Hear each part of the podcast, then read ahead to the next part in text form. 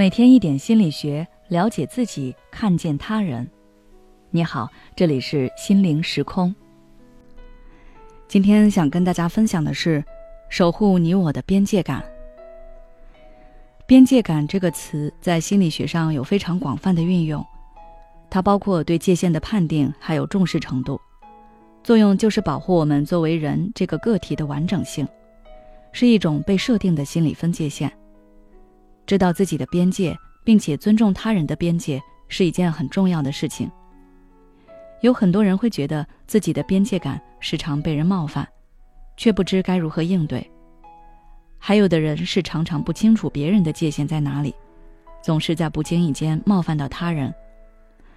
今天我们就来谈谈这两个问题。第一种，不知道如何建立自己的边界感。其实。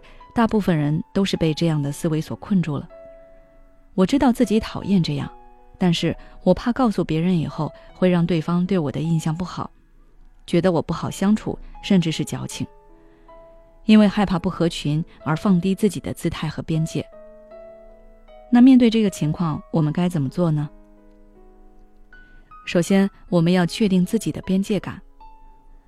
我们不喜欢什么，别人做什么会让我们感到不舒服。别扭，这就是我们的边界。不要因为别人而去放低他的标准，因为这只会剥削我们自己。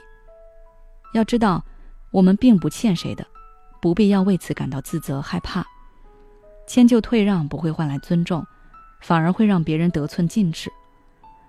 想要获得好感、得到友谊，拿出真心和实力，比一味的讨好要更有效。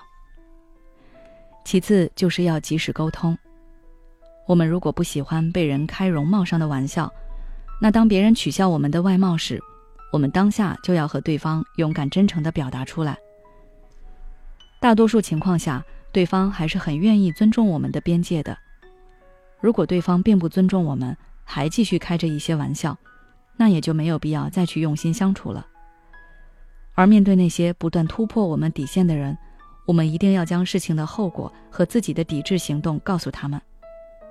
有必要的时候，可以做出适当反击，用魔法打败魔法，这样对方感觉你不好欺负，以后也就不会踩过界了。说完如何保持自己的边界，下面我们再来说说如何尊重他人的边界感，在待人接物上不失分寸。对此，我有三点建议。第一点就是认清楚我们和对方的关系是什么，不要一上来就觉得自己和对方很熟悉。换句话来说，就是不要过于自来熟。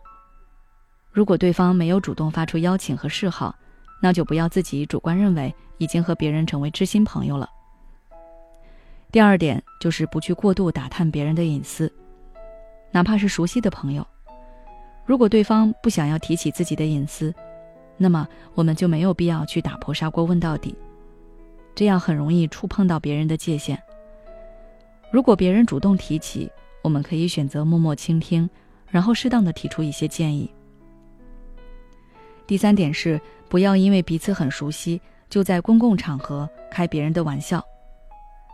很多人都能够做到不乱开并不熟悉人的玩笑，但是面对熟悉的朋友却很难做到。有时候会在众多人面前让对方下不来台，还觉得这是你们感情好的体现。